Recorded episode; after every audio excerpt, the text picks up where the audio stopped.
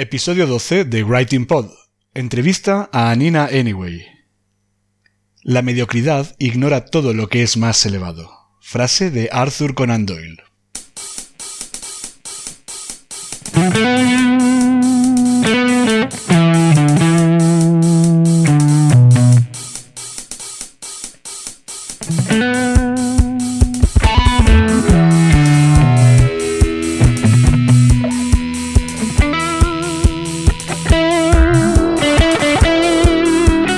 Te cuesta escribir para tu blog, este es tu podcast.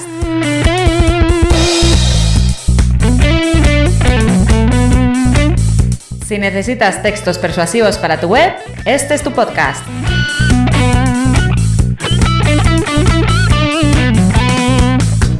Si no sabes por dónde empezar a escribir, si sientes miedo ante un documento en blanco, este es tu podcast.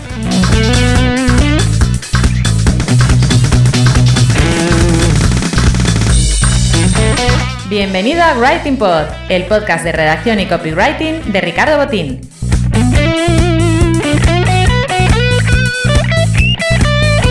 ¿Copy qué? Copywriter, redactor persuasivo, redactor publicitario, lo que prefieras. ¿Writing Pod? Un juego de palabras para mezclar el trabajo de escribir y el de hacer podcast.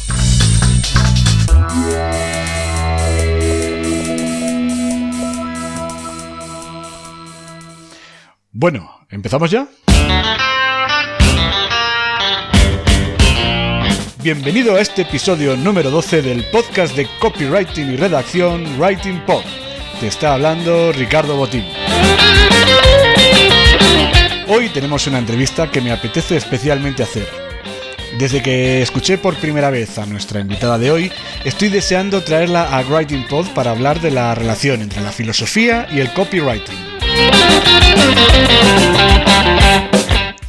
Tal vez pienses que eso del copywriting es algo muy moderno, muy del siglo XXI, que se ha puesto de moda con Internet, pero este es uno de los oficios más viejos del mundo. La persuasión no es un invento de hoy en día, sino que se trata de algo que ya trajo, eh, ya fue muy debatido y muy usado por grandes filósofos como Aristóteles y todos los expertos antiguos de en la retórica. Por eso, hoy vamos a hablar de filosofía aplicada al copywriting con Anina Anyway. Pero antes de meterme en harina, ya sabes que tengo que recordarte la autoría de la música que se escucha en este podcast. Todos los temas tienen licencia Creative Commons y pueden usarse con fines comerciales siempre que mencione correctamente la autoría. Por eso en este episodio 12 de Writing Pod vas a escuchar los siguientes temas musicales. Not So Away Son Tune de Admiral Bob lo uso como sintonía principal. También de Admiral Bob es la canción que se está escuchando ahora mismo para este sumario introducción. Su título es Turbo Tornado. Y el tema que se va a escuchar de fondo cuando empieza a hablar con Anina Anyway se titula Oric Taiko Rap de Jeff Speed.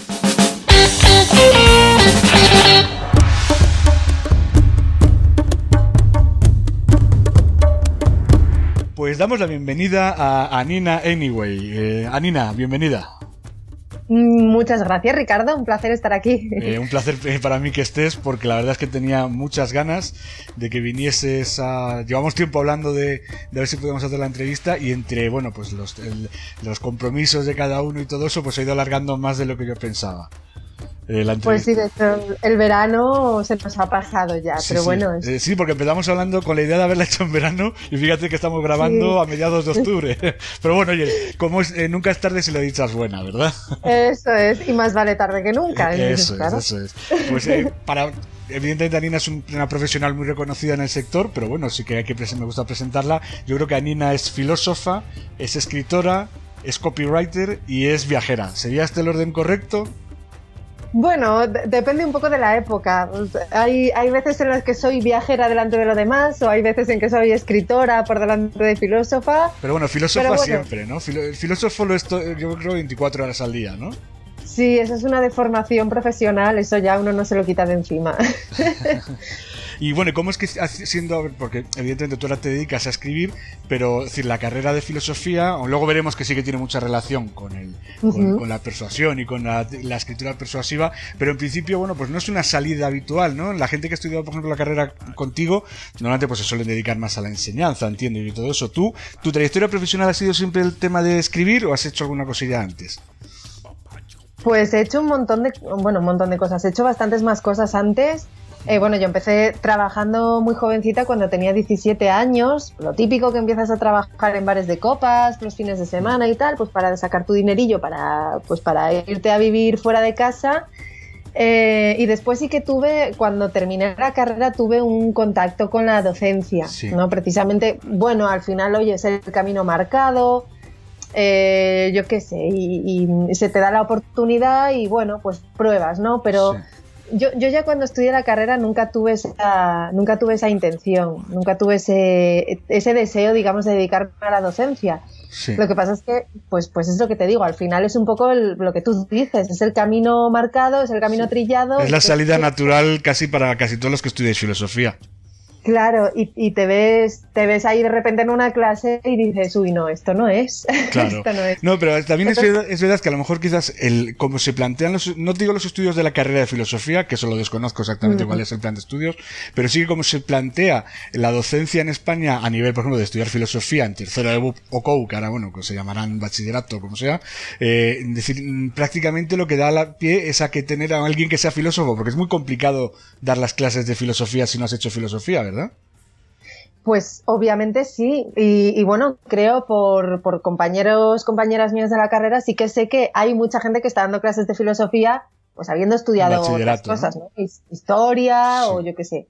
Pero, pero bueno, eh, yo en mi caso lo que hacía no era dar clases de filosofía, de historia de la filosofía tal cual, sino que hacía como una especie de clases de refuerzo, de apoyo, que tenían que ver con el método filosófico. Es decir, era como ayudar a los niños a pensar en comunidad, ¿no? Desarrollar el pensamiento crítico, eh, desarrollar un pensamiento en grupo o en comunidad, em, y desarrollar diferentes habilidades de pensamiento. Iba un poco por ahí, ¿no? Era algo diferente, que el proyecto en sí era muy bonito, es, es una mm, corriente educativa que, que, existe desde hace ya bastantes años, que se llama Filosofía para Niños. Y siendo el proyecto muy bonito, pero seguía sin, es que no era lo mío. O sea, el proyecto era precioso, pero, pero bueno, yo, de hecho, cuando empecé a estudiar filosofía, eh, lo que quería era escribir, pero mm, yo recuerdo que yo quería estudiar periodismo en un principio, pero había que salir fuera de Asturias. Periodismo no, no estaba en Asturias. Asturias. Claro, así que mis padres me dijeron, hija, tú estudia lo que quieras, pero tiene que ser aquí, tiene que ser dentro del territorio. No, y bueno, y ahí en Asturias sí que prácticamente carreras estudian un montón, ¿no? Sí que hay, o sea, la, la, la Universidad de Oviedo, por ejemplo, recuerdo yo que tenía un montonazo de carreras, ¿no? Sí, sí, y bueno... Y, en Gijón también hay también cosas, ¿no? Claro, entonces, bueno, yo realmente tenía bastantes opciones y de hecho al final yo me, me he alegrado un montón de veces muchísimo de, de haber estudiado filosofía. Hmm. Eh, que pues eso era una carrera de estas que llaman del hambre, ¿no? Es que lo que te dicen, no, es que si estudias esto te vas a morir de hambre porque no tienes salida y no sé qué. Pero, pero precisamente esta carrera me ha dado muchas habilidades que, que, yo a día de hoy estoy utilizando en mi trabajo. Claro. Entonces, yo, yo, encantada. Y todo lo que, todo lo que aprendí en aquella época, bueno, yo estoy, yo, al final estoy muy contenta de haber ido en contra de la opinión general y haber estudiado la carrera del hambre. Sí, no, al y luego final. la vida. Anina, yo tengo cada vez tengo más claro. Bueno, además, es decir, en, mi época cambió y respecto, si lo comparas con lo de ahora, pues ha cambiado doblemente. Pero hay que estudiar lo que de mm. verdad te guste, porque si lo, lo que de verdad te gusta, lo que no te hace es perder el tiempo hasta que haces lo que te gusta. Yo en mi caso estudié Derecho sin que me gustase, porque, me, porque directamente mm. me dijeron, no estudias esas carreras del hambre que decían, yo quería, yo hubiera hecho historia, hubiera hecho eh, filología, hubiera hecho periodismo. Pero como me decían que no, que mejor una carrera con más salidas, pues al final hice una carrera que no me gustaba y me dediqué a trabajar durante un tiempo en una cosa que no me gustaba y al final he acabado haciendo lo que yo quería, que era vivir de escribir. Al final lo que haces es que si estudias lo que quieres, te orientas más rápidamente al trabajo que quieres desarrollar. Sí, yo ahí me di cuenta antes, porque yo sí que empecé antes otra carrera otra carrera que turismo, fíjate que, bueno, porque me gusta lo de viajar y lo de los idiomas, es que además tú estás muy perdido cuando te hacen escoger una carrera. Y, duré dos meses, duré dos meses y dije, eh, no, economía, contabilidad, estadística, yo dije, no, por Dios, no, o sea, prefiero tirarme por el barranco ese de ahí, ¿no? Este, y entonces ya pues al año siguiente dije, mira, ni carrera del hambre ni leches, o sea, yo voy a estudiar esto que me gusta, que sé que, que, que sé que me va a gustar y después cuando termine de hacer con mi vida de estudiante lo que yo quiera, ya tendré tiempo para trabajar de cosas que no me gusten. si al final cuando no te queda más remedio tú tienes que trabajar de lo que sea, porque hombre, porque el bolsillo necesita unos ingresos recurrentes, ¿no? Pero, pero está claro que, que formándote sobre, en algo de lo que te gusta, es más posible encontrar un trabajo de lo que te gusta. Creo yo, vamos. Aunque bueno, es verdad que también que hoy en día eso ha cambiado mucho. Es decir, para un chico que ahora tenga 17 años o 18, eh, eh, muy probablemente tenga muy claro que lo que quiere trabajar en la vida a lo mejor ni siquiera existe. Es que, que, es muy probable que cuando diga, mira, cuando yo tenga una, o sea, que lo que estudias ahora no quiere decir que vayas a trabajar de ello, ¿no? Pero bueno, los cambios son mucho más rápidos de lo que quizás eran en, en, épocas anteriores, ¿no? Oye, por centrarnos un poquito ya en el trabajo de, de escribir. Sí, vamos, vamos. Vamos a ver un poquito, eh, por ejemplo, te voy a hacer una pregunta, sobre todo te voy a preguntar que a los lectores, a los oyentes que nos están oyendo, muchos de ellos son gente que empiezan a, con proyectos en Internet, disculpa que tengo la, voz un poquito tomada hoy. empiezan con proyectos en internet, eh, ahí muchos se dan cuenta que necesitan, necesitan escribir. Eh, y muchas veces no son, no son capaces de ello porque quizás a lo mejor nunca lo han hecho, ¿no? Hasta ahora. ¿Qué consejos le darías a alguien que está empezando a escribir? Pues alguien que está empezando a escribir, eh, sobre todo, para mí lo más importante es saber, por una parte, que estás escribiendo para personas, para, o sea, que, tú estás escribiendo para personas como tú o no como tú, ¿no? Pero muchas veces se nos olvida o sea, ¿sabes como cuando tienes que rellenar un examen en el cole, pero en realidad no sabes lo que estás haciendo y lo vas haciendo al peso, ¿no? En plan, bueno, pues voy a escribir un montón porque mira, así por lo menos queda aparente y parece que sea algo.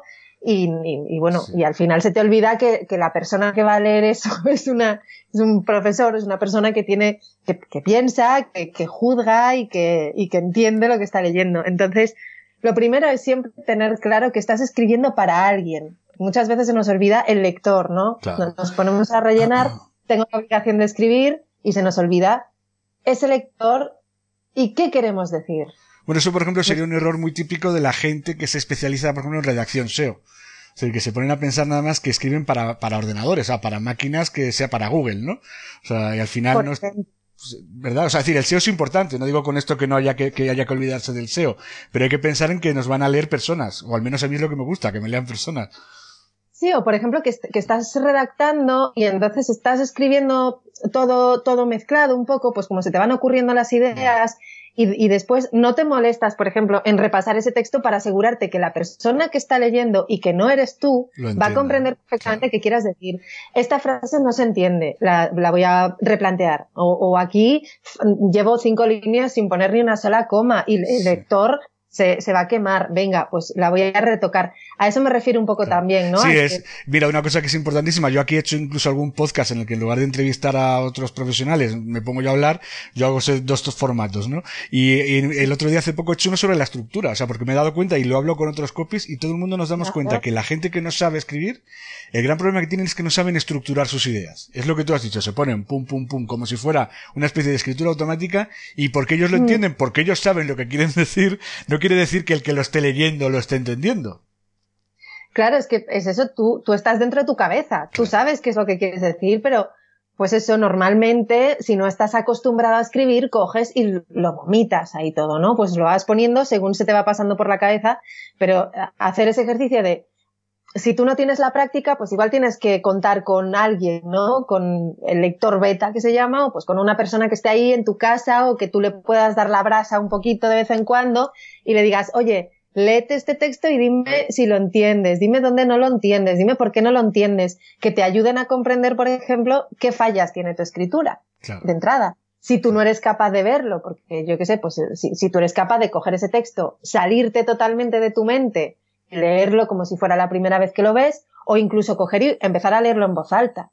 A veces cuando te pones a leer un texto en voz alta te das cuenta de, uy, esto, esto suena raro. Sí, si te estás empezando a ahogar, ese es el, yo creo que esa es la, la cuando empiezas a leer y llega un momento en que ya no, y no hay ni una sola pausa y dices, aquí algo falla. Claro. Claro, claro. Sí, sí. Luego, por ejemplo, eh, otra, otro detalle que le da, a ver, yo le doy muchísima importancia, pero creo que no es fundamental, y es el tema de las faltas de ortografía. Creo que es más importante estructurar que, oye, que las faltas de ortografía, pues con un buen corrector ortográfico se pueden salvar. ¿Tú que le darías más importancia también a la estructura? ¿O crees que las faltas de ortografía son el gran mal de, de la sociedad actual a la hora de escribir? Mira, yo lo pongo al mismo nivel. O sea, no, lo, los pongo al mismo nivel porque si tú tienes una estructura perfecta te vas metiendo patadas, o sea, faltas de ortografía cada poco tiempo, porque yo qué sé, te escapa una, mira, se te escapó una, se te escapó un acento, se te escapó, no sé, algo. Hmm. Sí, a mí, por ejemplo, tú sabes, eh, yo como vivo en Castilla, pues aquí el leísmo y el loísmo pues es muy habitual y bueno, alguna vez, alguno se me escapa. O sea, por más que lo intento, es que hay algunos determinados leísmos que no termino de, de entenderlos. Y más que me esfuerzo y bueno, y, y, yo en general, comparado con cómo habla la gente de la calle, pues digo muy pocos o casi ninguno, pero algunos se me escapa. O sea, yo lo reconozco que a veces que dudo. E, eso es verdad que también dependiendo de la zona donde hayas nacido, porque en, Asturias pecamos de leísmo, por ejemplo.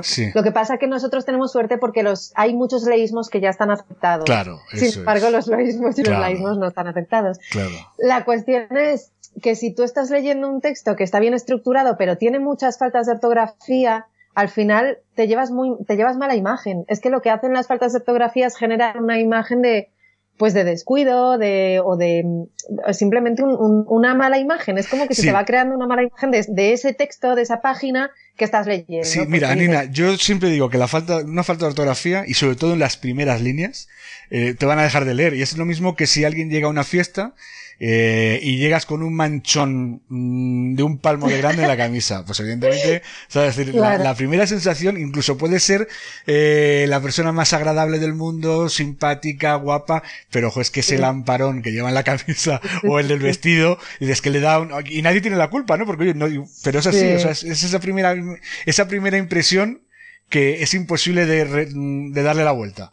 Es como tener, como tener un trozo de lechuga entre los dientes, ¿sabes? Y tú, sonríes deslumbrantemente, pero es que tienes un trozo de lechuga ahí. Entonces... Claro, claro. es algo, es una chorrada, pero es una chorrada que tiene también importancia. Es decir, que al final, eh, el, el, escribir es un cóctel, ¿verdad? Con muchos ingredientes y deben de tener todos su, su proporción adecuada. Pues sí, y además, en, yo una vez, ya no me acuerdo porque a mí, yo tengo muy mala memoria con los números, ¿no? Mm. Pero leí una, una estadística de que precisamente había un montón, un porcentaje muy alto de personas que si en los primeros, en las primeras líneas de un texto se encontraban faltas de ortografía, lo que dices tú, dejaban de leer y se iban automáticamente a otra página. Sí. Eh, yo incluso he leído, a mí me, a veces me mandan gente, bueno, pues, eh, oye, ¿qué te parece este texto? Y pues, es que a veces que es que digo, ¿cómo, ¿cómo voy a seguir leyéndolo? Si has puesto 10 faltas en la primera página. O sea, es que no, no me apetece ni seguir leyéndolo. o sea, es que sí. Además, es que te digo, es que es lo que, eh, eh con los correctores ortográficos de hoy en día, si tienes tantas faltas de ortografía, y no es que es un problema serio, o sea, porque decir, o una de dos, o no haces caso al, corrector, o no miras lo que, lo que pones. O sea, no lo has leído ni una vez, que también es otro gran problema, creo yo, que es el de la revisión, ¿verdad? La, el, revisar tus textos, si tú lo escribes hoy, dejarlo reposar, y después de unos días, o de unas, o de unas horas, revisarlo con otros ojos para ver realmente, porque a la primera no te va a salir nunca nada bueno, o nada excepcional, ¿verdad? Pues sí, o, por lo menos, oye, si tienes mucha prisa, por lo menos dale una hora, déjalo una hora, vete a hacer otra cosa, pon la cabeza en otro sitio y luego ya, mm, porque lo deseable sí es dejarlo, pues eso, de un día para otro, lo dejas que repose y, y además seguro que al día siguiente vas a hacer un montón de buenas aportaciones. Pero como mínimo, y para asegurarte de no haber metido la pata en algo serio, reléelo, aunque sea una hora después y ya lo, mandas o lo que sea, ¿no? O lo publicas, pero Anina, luego, una vez. Anina, tú ya tienes un libro publicado y luego hablaremos de ello, pero yo, por ejemplo, yo no tengo, yo tengo em, dos novelas prácticamente terminadas que al final no las publiqué porque dije voy a dejarlo pasar dos o tres meses y me la vuelvo a leer con un, con un espíritu un poquito más crítico y cuando la leí no me gustó nada de ninguna de las dos y dije, mira, la dejo ahí y ya cuando tenga tiempo suficiente la reharé completamente porque no me gustó nada, simplemente dejándola, dejándola respirar dos meses, ¿eh? Y a los dos meses ya la lees como que le ha escrito otro y empiezas a decir, uff, es que esto no todavía no, no está para mandarla.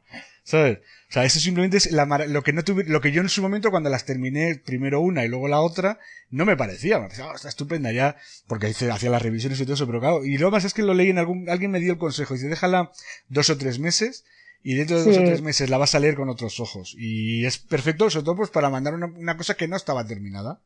Sí, eh, a veces, ya te digo, mira, por ejemplo, en mi caso, eh, la cuestión es que yo ya había vendido el libro antes de ah, escribirlo. ahí, ya, tienes que mandarlo por narices.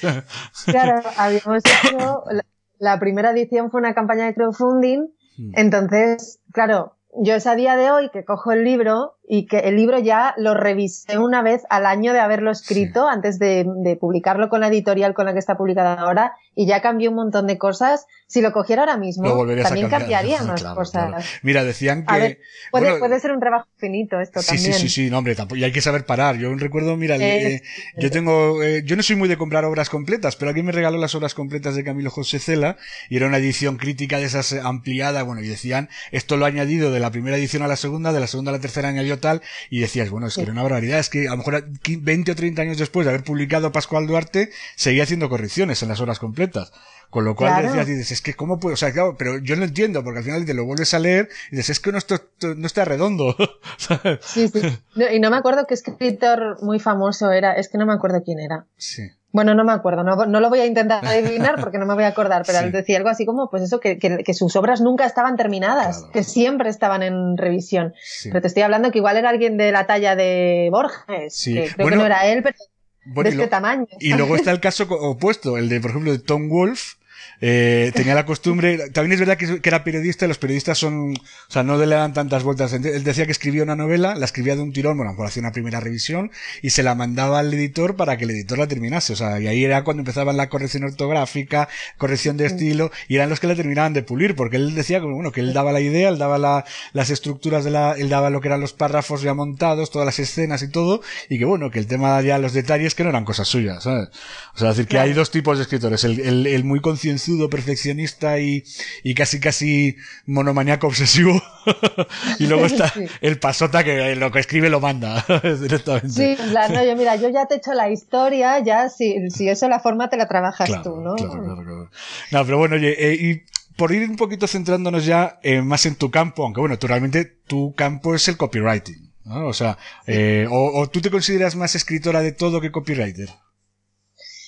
Yo es que yo primero me considero escritora y, y después de, de, ese, de ese talento o de esa comprensión de la escritura, porque creo que es algo que siempre he tenido, eh, vino el copywriting, porque yo empecé siendo redactora. O sea, yo, yo solo sabía que en un negocio que todavía no sabía cómo funcionaba, porque yo empecé en 2015, eh, yo lo que quería era vivir de escribir, como dices tú, ¿no? Que me pagasen por escribir artículos, lo que fuera. Sí. Entonces yo empecé siendo redactora común, vulgaris, ¿no? Porque ni siquiera sabía que existiera el copywriting y de hecho era una cosa que, fíjate, si ahora ya eh, bueno, está empezando a conocerse un poco, pero hace tres años era como, no lo conocía, o sea, lo conocían dos o tres. Bueno, y ahora, y ahora hay mucha, mucha gente que todavía no diferencia al, copy, al copy persuasivo del redactor normal. O sea, a mí me siguen llegando ofertas de trabajo de, ya, pidiendo un copywriter y cuando me dicen lo que quieren, digo, no, tú lo quieres es un redactor. O sea, que yo lo hago, yo sigo haciendo mucha redacción. O sea, yo, yo tengo una parte de trabajo de copywriter, o sea, de persuasión, de hacer landing page, de hacer eh, proyectos web completos, pero yo mi, el 70% de mi trabajo es, sigue siendo de redacción. ¿Sabes? Y por eso te digo, y, pero, y, siempre preguntan por un copywriter. Y al final dices, si es que no sabéis lo que queréis exactamente. ¿Sabes? Porque si tú quieres un... Sí, pero, claro, es que piensa, todas estas profesiones, digamos, de nuevo cuño, que, ni siquiera están, o sea, eh, somos nosotros los que nos dedicamos a esto, los que explicamos un poco la diferencia, pues cada uno, tú a través del podcast, tú a través del blog, y toda la gente intenta un poco explicar, ¿no? En plan, no, mira, esto es diferente.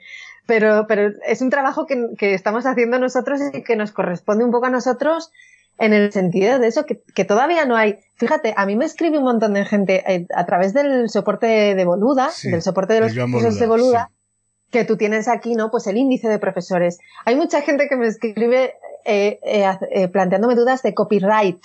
De, ah, sí, de, derechos, de autor. O sea, de, derechos de autor. Sí, sí, sí, o sea, muchísima gente. Sí, sí. Y, o sea, y además, aunque lo vean escrito, lo siguen confundiendo. Es decir, porque yo entiendo que a lo mejor en un momento dado puede ser que, lo, que, que, que yo lo pronuncio mal y, pero, y no me entienden, pero cuando lo ven escrito, o sea, si lo están leyendo. O sea, no es lo mismo copyright que copyright. o sea, mira lo mal que lo pronuncio, pero cuando lo ves escrito. Pues sí, sí.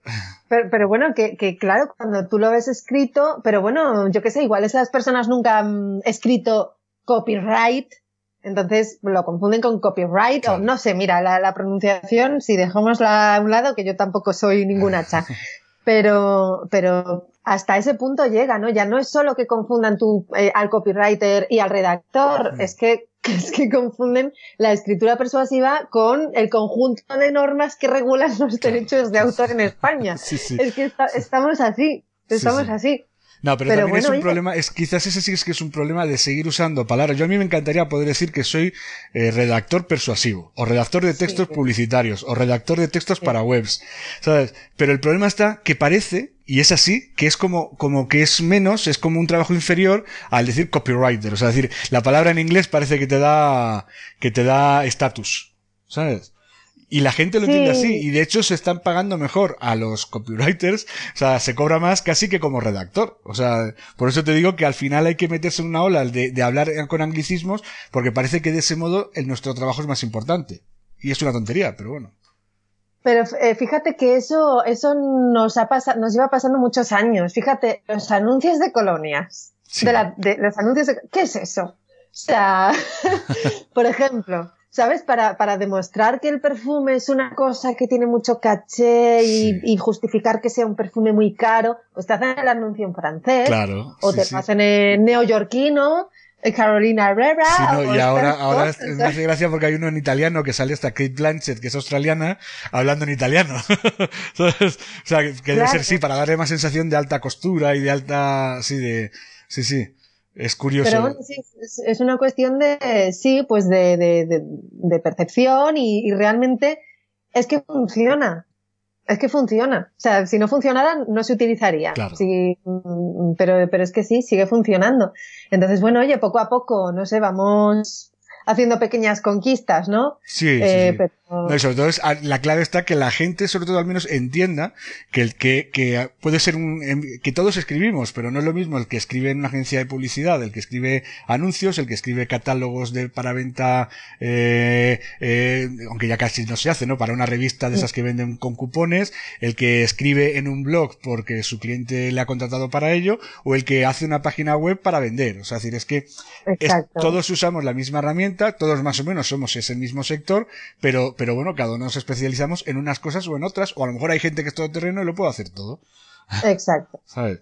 Eh, Tú, eh, una de las cosas que a mí siempre me encantó de ti, por ejemplo, cuando yo conocí tu primera, o sea, yo había, había, leído algún texto tuyo en tu blog, pero la, escuché la entrevista que te hizo Javi Pastor en el, en el podcast de Javi, y ahí es donde me sorprendió mucho, me gustó mucho lo que hablabais ya, que, que hoy también vamos a hablar de ello, que es de la filosofía y el copy, ¿no? De que, y luego me gustó mucho cómo lo explicas, porque ahí, bueno, pues lo explicabas un poquito más eh, rápidamente, pero en el curso que tú haces de copywriting de Joan Boluda, ahí lo explicas de maravilla, tienes una lección completa solo para eso.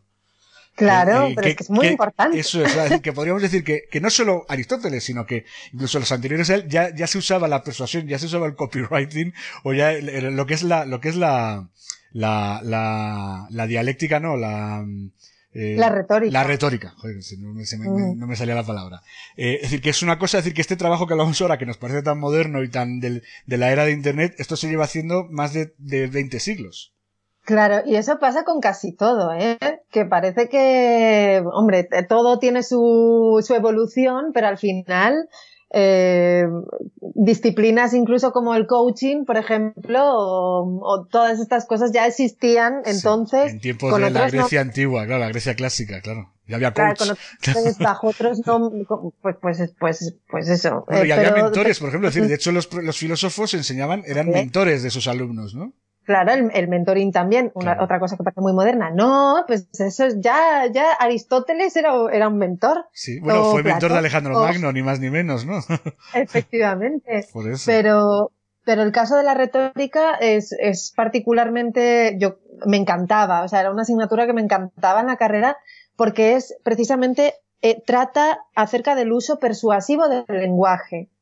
Claro, en ese momento no se, no se circunscribía al ámbito escrito, como igual es en, ahora, ¿no? Para lo que yo lo aplico, lo explico en los cursos, pero es precisamente el uso persuasivo del lenguaje. Y estos, estos retóricos escribían los discursos de los gobernantes o de, de las personas importantes que hablaban en público. Ellos escribían estos discursos para, pues para ganarse el favor del pueblo, ¿no? Para ganarse el favor de, de los oyentes. Sí, para convencerlos, o sea, para convencerlos de distintos modos, o sea, una vez utilizando la persuasión y otras veces también usando incluso casi lo que era un poquito, podríamos decir, como el black copywriting, ¿no? Lo ya casi usando el enredo, ¿no? A través del lenguaje, ¿no? Claro, ahí ya cada uno en su campo y cada uno con sus ideas, ¿no? Porque están aquí los sofistas, que son los abogados del diablo, digamos. Sí que utilizan la filosofía y la retórica para defender cualquier cosa, y luego están ya los filósofos como Aristóteles, que eran mucho más moralistas, ¿no? Y defendían, por ejemplo, un buen uso de estas técnicas, ¿no? Pero bueno, como ahora, es lo que dices tú, está el que lo usa para, el, el que lo usa para todo, en plan, bueno, pues no hay ni bien ni mal y, y sea lo que sea, lo que tengo que vender, lo vendo. Claro. Pues tal que dice, mira, no, yo no te voy a vender nada que sea una mierda. Claro. ¿no? te voy a decir nada que no sea cierto o te voy a convencer de algo que te perjudique. Claro. Pues aquí era un poco lo mismo también. Igual que, bueno, hay mucha gente en nuestro trabajo que no acepta, bueno, yo soy el primero, a mí nunca me han ofrecido cosas que no me gusten, pero que hay determinados sectores con los que no trabajan. Yo, por ejemplo, yo he visto ofertas a las que ni siquiera yo me he presentado, que eran, por ejemplo, la del, eh, para casinos online. Pues es un negocio en alza, pero a mí no me gusta. O sea, no me gusta participar de ese negocio y, y no lo aceptaría si me lo ofreciesen, ¿sabes? O sea, es decir, que no solo es usar, es que sino que hay determinados, tus técnicas de persuasión, hay veces que solo se, es como, parece Star Wars, ¿no? Lo de un Jedi, ¿no? Tienes un poder que hay que saber utilizarlo con, con mesura, ¿no? Es decir, al fin y al cabo es verdad. O sea, es que a mí me parece muy fuerte andar tener que persuadir a alguien para que se convierta en adicto al juego. Entonces, por si algunas me, me, ofrecieran trabajar en ello, no, lo aceptaría. O sea, no voy a decir que prohíban el juego, pero evidentemente no voy a contribuir a ello, ¿sabes? Claro, es que, mira, yo me acuerdo, por ejemplo, cuando estaba empezando, pero empezando, empezando, eh, uno de los primeros trabajos eh, que tuve, uno de los primeros clientes, eh, vendía vapeadores de estos, ¿sabes? Ah, sí. el, eh, cigarrillo electrónico este, ¿no? El cigarrillo electrónico. Y es que yo no tenía nada claro. O sea, yo, estuve, estuve trabajando una temporada escribiendo artículos y yo siempre centraba los artículos un poco en, en esto como una ayuda para dejar de fumar. Pero claro, eh, es como todas las cosas nuevas que aparecen es confuso, porque te venden los beneficios o las virtudes, pero tú en realidad no sabes si eso tiene eso es bueno, eh, implicaciones negativas para la salud, porque estás pensando, es que esto es demasiado nuevo. Hmm. Si tiene implicaciones negativas para la salud, todavía no se sabe. Entonces, claro, yo, yo ahí, por ejemplo, fíjate, tuve un conflicto moral que yo ahí no estaba cómoda porque realmente no sabía, no sabía si eso que yo estaba contribuyendo a poner como algo bueno. Sí, es si, tuvieras tenido la, si tuvieras tenido la seguridad al 100% de que eso te ayudaba a dejar el tabaco, pues en el fondo sí que estás haciendo una buena labor. Pero claro, siempre pasa que si le estás quitando el tabaco para que se haga adicto al, cigarrillo electrónico, pues entonces has hecho un pan con unas tortas, ¿no? Claro, yo, yo me, bueno, me agarraba el caso de, pues yo pregunté a personas de mi entorno que lo, que lo habían utilizado o que lo habían probado o leí mucho acerca del tema. Pero es lo que te digo, en este caso, por ejemplo, yo no, yo no podía saber eh, ante una tecnología tan nueva si realmente eso era dañino o no lo era. Con lo cual yo estaba ahí en tierra de nadie y siempre con el conflicto, hmm. ¿sabes? Y, y, luego ya eso me sirvió también para aprender, ¿no? Y al tiempo, cuando yo veía, cuando algo no lo veía claro, directamente era como, mira, no.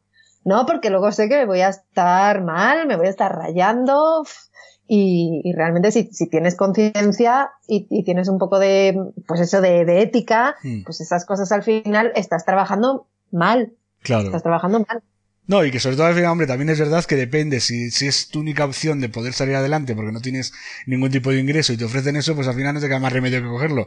Pero bueno, es decir, es, mejor que no te ofrezcan ese tipo de, de, trabajos así que, que, te pueden suponer un conflicto moral, porque desde luego, o bueno, yo, a mí tampoco me ha pasado nunca, pero sí que he hablado con compañeros que les han contratado, por ejemplo, con cursos que ellos mismos ven en el curso, porque oye, antes de, lógicamente antes de escribir, de hacer una landing page o una, o un anuncio en Facebook Ads, pues pruebas el producto o el curso en el caso concreto y me decían cursos que es un, que es vender humo. O sea, que es un timo. Dice, a mí no me ha pasado tampoco, pero sí que me lo han contado compañeros que digan, pues a mí sí que me han contratado y he rechazado el trabajo cuando he visto el curso que era. Digo, es que esto tendría que engañar a la gente y decirle que este curso es buenísimo cuando realmente no lo es. ¿Sabes? y, además, si, si mm, ya no es solo una cuestión, a ver, primeramente es una cuestión de moral o de ética, ¿no? De principios, pero luego ya de segundo, si tú luego vas a firmar que no solemos firmar los trabajos que hacemos en la mayor parte de los casos, ¿no? Mm. Pero, pero no sé, que en un momento dado se te pueda relacionar a ti como profesional con ese trabajo, de alguna manera. Aunque no se firmen casi, a ver, sobre todo con clientes grandes, eh, muchas veces eh, a mí me lo han dicho, pues mira, este tal lo ha hecho Anina, o esto lo ha hecho Rosa Morel, o esto lo ha hecho Javi Pastor. O sea, mm, que aunque no lo no va firmado, pero sabes que tal cliente importante trabaja con tal copy, con lo cual no hace falta que lo firme para saber, oye, este tío se ha implicado con este, con este, claro con este vende humo o con este, o sea, te pongo un ejemplo de vende humo porque hay mucho ahora de eso, ¿sabes? Pero vamos, que puede ser cualquier producto a la venta que es una porquería, que te lo mandan, lo pruebas, ves que se rompe a los tres días y no vas a andar diciendo, ojo, es que este producto es que es súper duradero, súper robusto, súper... Claro, y ahí lo veremos ya cuando nos, eh, cuando entremos dentro de lo que es el triángulo de la persuasión. Es que es lo que quería decir, eso es, el triángulo de la persuasión. Precisamente eso, eso, ahí te estás jugando tu credibilidad. Y dinamitada tu credibilidad, no te queda nada. o sea, no te queda nada, te queda ir bajando el listón y ya está. Y, pero, pero es que tu, tu credibilidad, sobre todo cuando, cuando la utilizas como, como pilar de tu trabajo, es, es fundamental sea, ¿y por qué te la vas a jugártela por cuatro duros, sabes? Bueno, por cuatro duros o, por, o por cuatro mil. Sí, bueno, no, cada uno su dinero se vende a lo que se vende, es decir, pero cada, pero siempre es barato. Vender tu alma siempre es barata. o sea, el que le vende el alma al diablo siempre se la vende barata. Efectivamente. has, has, mencionado el tema del triángulo de la persuasión, que para mí creo que es la clave para entender además la retórica aristotélica y el copywriting y la persuasión actual, ¿verdad? Pues sí, porque es que, es que además yo creo que funciona desde el principio de los tiempos o del lenguaje y funcionará hasta el final de los tiempos o del lenguaje. Eh, a ver, el triángulo de la, de la persuasión, eh, precisamente Aristóteles los pone en, en, la retórica mm. y se trata de, eh, pues eso, tres pilares fundamentales eh, que tenemos que tener en cuenta para que la persuasión sea eficaz. Y, es, es, importante más o menos que vayan en la, aunque luego puede variar, pero como se puede decir, como decíamos antes, del cóctel, ¿no? Tienen que ir más o menos en la misma proporción, ¿no? Si una de las tres proporciones cojea, falla la persuasión, ¿no? Exacto, y de hecho, pues eso, Aristóteles venía a decir que tenía que ser un triángulo equilátero, digamos, ¿no? Mm. Pues que cada lado tenía la misma importancia y que todos se merecían la misma atención. Mm. Entonces, estos tres lados eh, serían el ethos, el pathos y el logos. ¿Vale? Que ahora explicamos un poquito lo que es cada uno. Claro, porque, el griego en España ya se aunque que cada vez se habla menos. o sea, yo de hecho ya, mira, yo, estudié letras, o sea, eh, pero yo no estudié griego. O sea, no, yo estudié latín, un poquito de latín, pero griego no me, no me matriculé en la asignatura de griego. O sea, no me suena nada. O sea, sí, me suenan más las palabras, estos conceptos, pero no, no te sabría ni escribirlos en, con las letras griegas. Claro, pero sí, luego, bueno, ahora, ahora cuando traemos cada concepto vas a ver que al final es fácil sacarlo, porque fíjate, el ethos, por ejemplo, tiene la misma raíz que la ética. Claro. ¿no? Ethos, ética, y precisamente la credibilidad de la que estábamos hablando es, es una parte fundamental del ethos. El ethos, digamos que es, el ethos está en la persona que habla o en la persona que escribe. Es como el, el carisma, ay, perdón, el carisma, el carácter, la credibilidad, ¿no? El, una persona que tiene, que tiene mucho ethos, pues por ejemplo, tú estás viendo a una persona que te está dando una conferencia, por ejemplo, y es una persona que tiene una, que tiene una presencia fuerte, que, que, te habla con convicción, que cuando te dice las cosas te está dando confianza. Y eso sí que lo podemos trasladar también a los textos, porque por ejemplo, es lo que estábamos diciendo antes, si tú empiezas a escribir y escribes de forma errática, pones faltas de ortografía, no sabes expresar bien tus ideas, tú estás perdiendo esos. Es decir, la imagen que estás proyectando en el lector es una mala imagen. Anina, y disculpa que te interrumpa un segundito. El ethos sería, por ejemplo, lo que lo han explotado muy bien los influencers, ¿no? Hoy en día, ¿no? El que, ve, el que el, eh, esto que está tan de moda ahora, o sea, se basan sobre todo en el ethos, ¿no? Efectivamente, y además el, el ethos es transferible, porque pues eso, ahí está un influencer que de repente empieza a representar a una determinada marca, la marca sabe que si ese influencer le representa, el ethos o la imagen que tiene ese influencer automáticamente se le pasa a ella. Claro. Por, eso, se pagan. Por eso es, ahora mismo ha, salido el caso con una supuesta violación de Cristiano Ronaldo a una chica en la que ya Nike se ha expresado como que no nos gusta nada este tema porque claro, nos puede acabar perjudicando.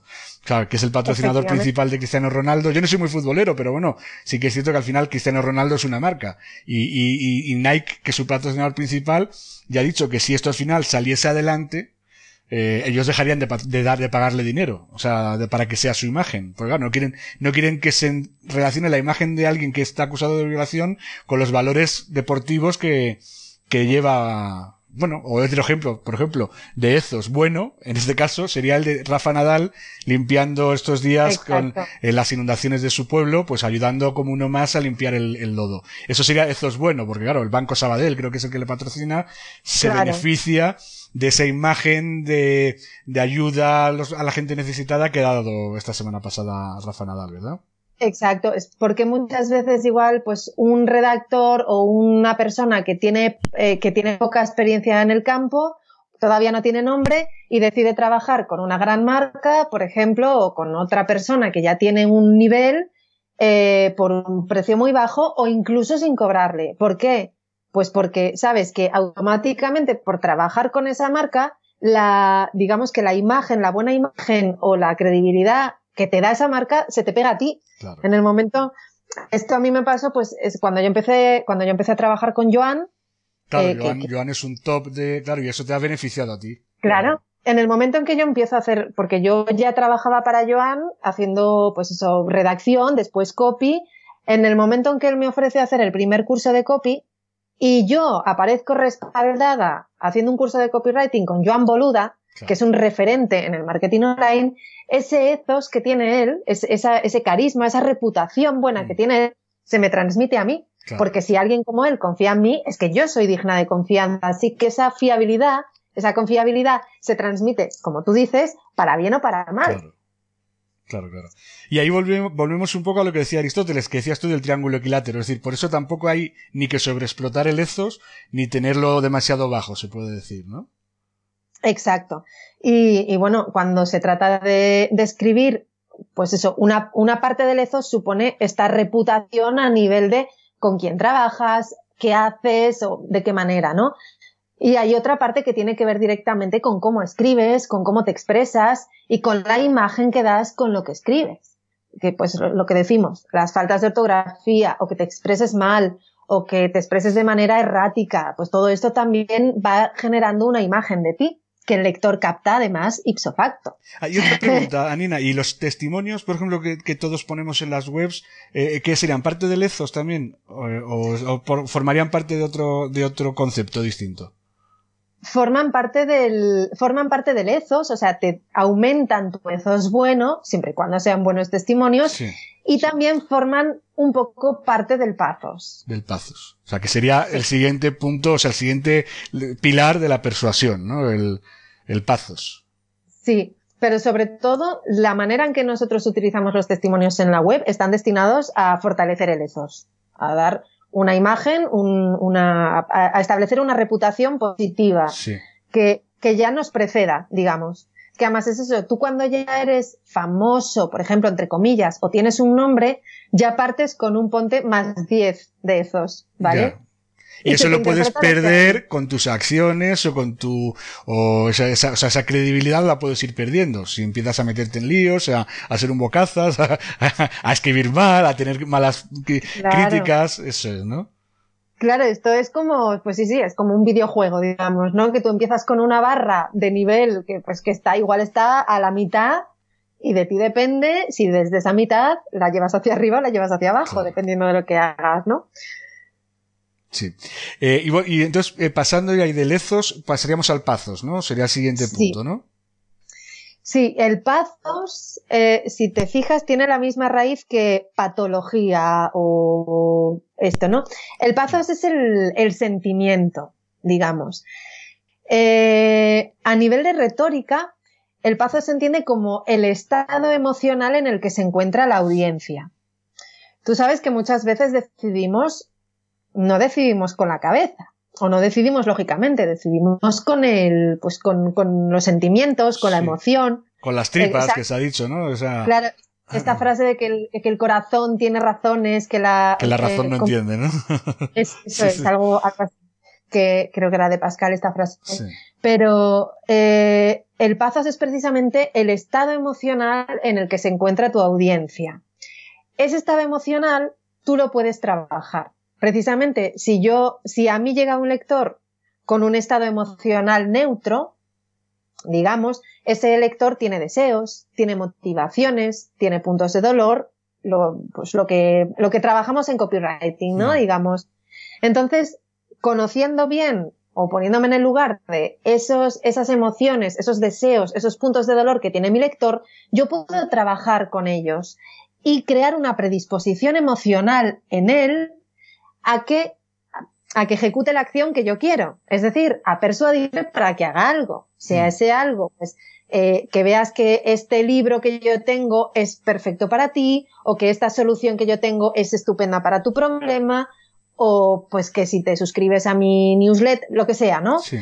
Eh, pero, pero ese paso es, es eso, es, el, es un estado emocional. Sería un poco lo que pasaba en las tragedias griegas, lo de la catarsis, ¿no? Ese, ese estado que, que electrizaba a la audiencia, ¿no?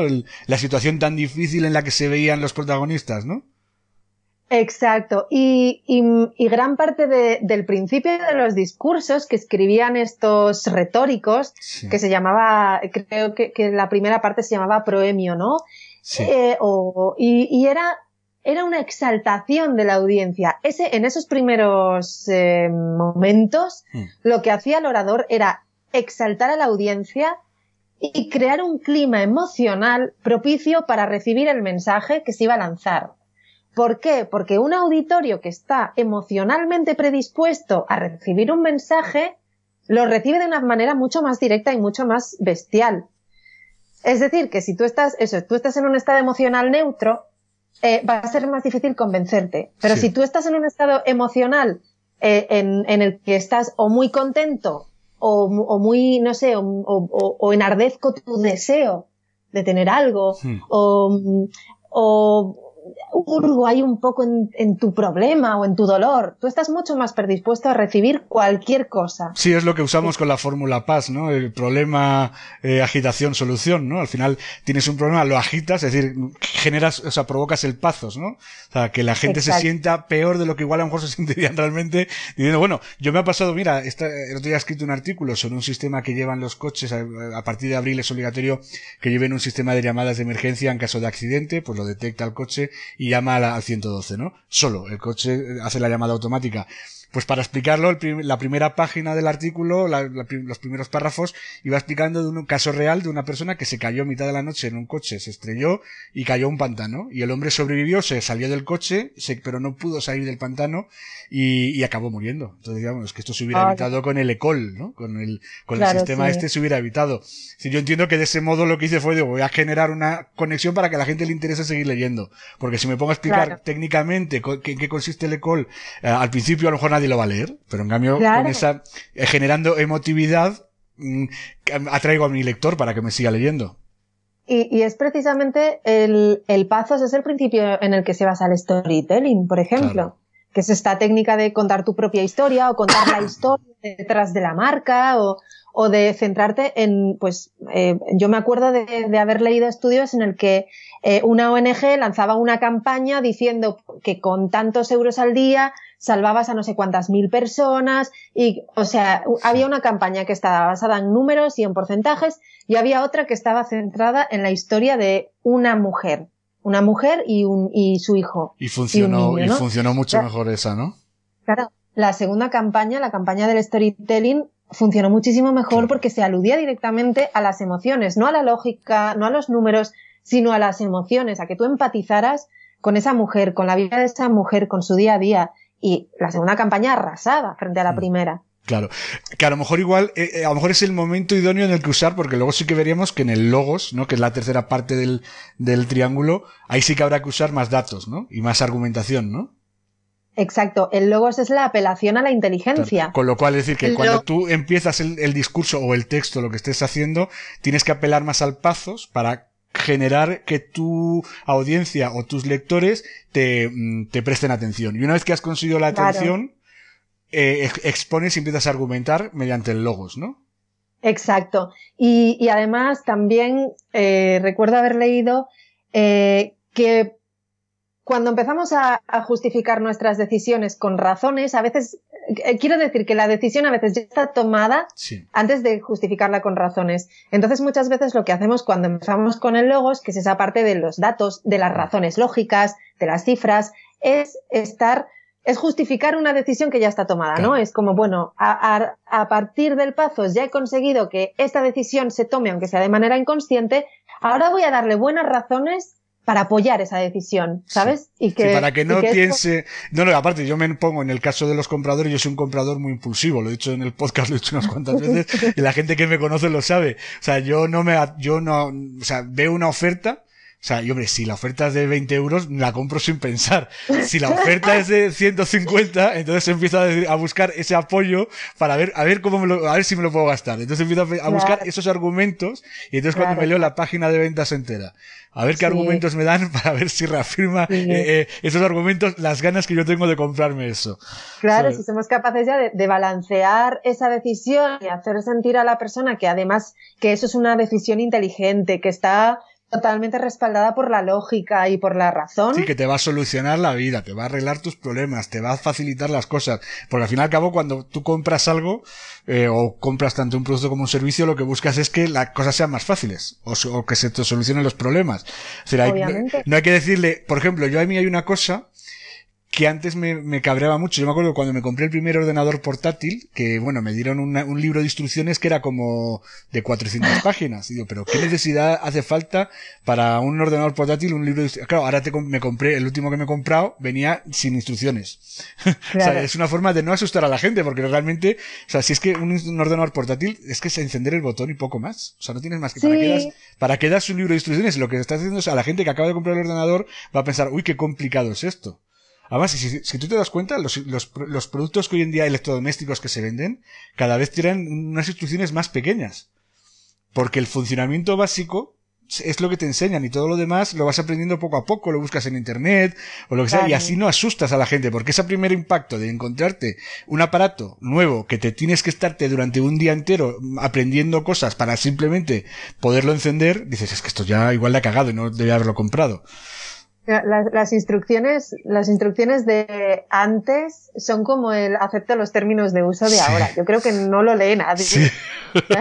Exactamente. igual, lo, igual lo tienes ahí por si acaso te lees encendido y ya, y, ya a partir de, yo creo que nunca me he leído un libro de instrucciones. No, no, no, yo los he leído cuando tengo un problema, pero al final lo que he llegado a la conclusión es que en lugar de leerlo, porque al final no sirve para nada tampoco, es llamar al técnico o directamente lo cambio por otro, porque al final como tampoco son cosas ahora tan carísimas, pues claro. al final dices, mira, pues a la primera que se rompe hago un poquito el cálculo, si veo que es una chorrada, pues igual llamo a un técnico y si no, pues lo que hago es que me compro otro y ya está.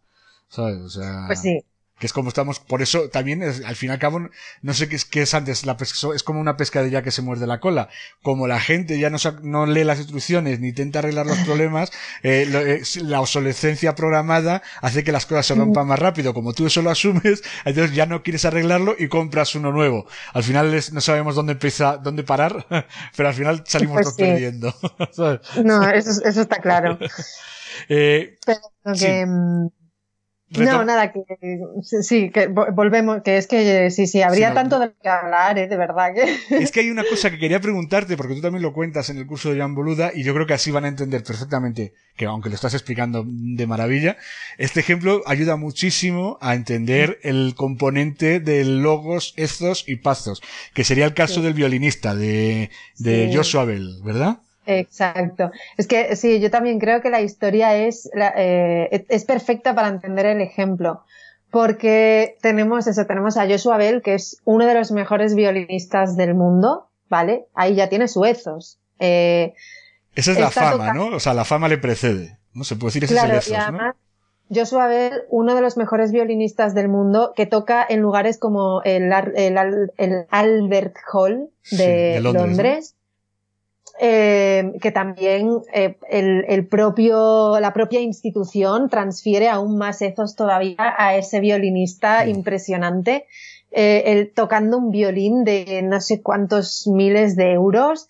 Entonces, claro, por una parte tenemos la imagen de Joshua Bell tocando en un teatro impresionante, ¿vale? En el teatro, además, el Pazos, está ferviente. ¿Por qué? Porque la gente que va al teatro eh, va allí ya pues con, con, ese sentimiento de voy a escuchar a, a este hombre que, que, es maravilloso, estás en un clima, o sea, el teatro crea el clima perfecto, el clima o La gente está predispuesta a oír una maravilla, ¿no? Claro, y, y, y todo, todo, todo está pensado para, para que tú tengas, para propiciar ese estado emocional, ¿no? Ese estado. Mm. Y, y por otra parte, luego tenemos el logos aquí sería la, la música. O sea, simplemente el logos es el mensaje y el mensaje aquí es la música. Entonces, tenemos por una parte a este hombre que vende entradas por cientos de dólares, que toca en, en los mejores escenarios del mundo. Y los llena a todos, ¿no? ¿eh? y llena cualquier, cualquier teatro donde actúe, ¿no? Claro, y hay un lleno total y unos aplausos y un enardecimiento y, y, y su música y la gente llora y, y se emociona y, cala. Ahora, eh, resulta que este hombre, Joshua Bell, para hacer un experimento, y esto es real, se fue a tocar al metro de Londres. Es decir, se vistió normal, eh, dejó de ser Joshua Bell, simplemente era un violinista callejero y ya está. O sea, se y quitó, se puso a tocar. Se quitó el ethos, ¿no? Claro.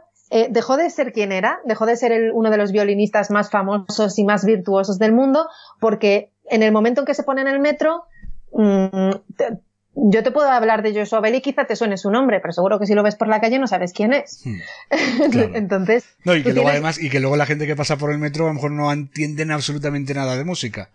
O sea. Claro, tenemos a un violinista callejero, eh, en un ambiente donde la gente no va, no está predispuesta a escuchar música, porque en el metro, tú imagínate cuál es el paso imperante en el metro.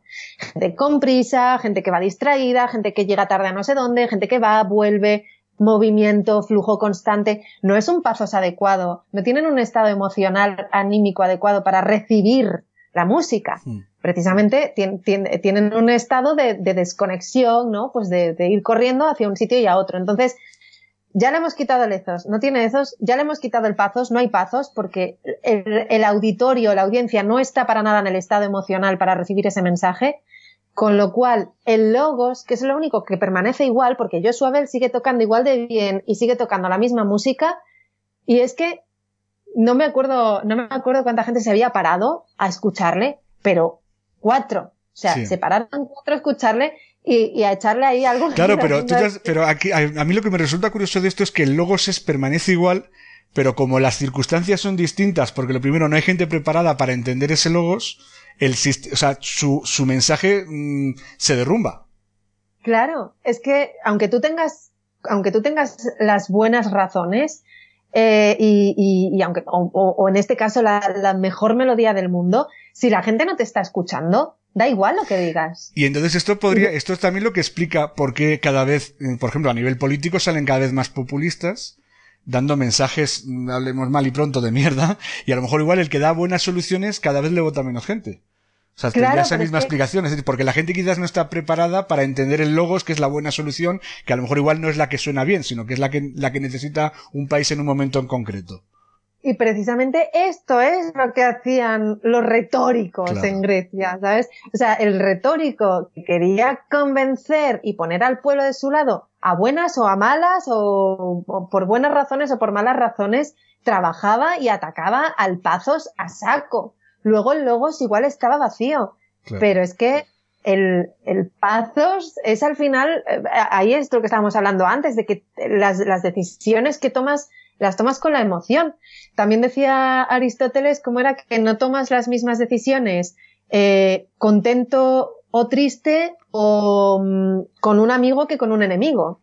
Te dice lo mismo un amigo y te dice lo mismo un enemigo, y que si te lo dice el amigo, vale, pero es que lo que te diga el enemigo de entrada lo vas a rechazar, aunque te esté diciendo la cosa más más lógica del mundo.